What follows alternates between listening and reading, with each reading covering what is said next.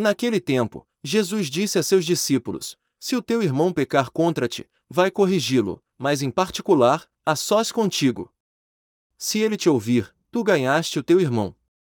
Se ele não te ouvir, toma contigo mais uma ou duas pessoas, para que toda a questão seja decidida sob a palavra de duas ou três testemunhas.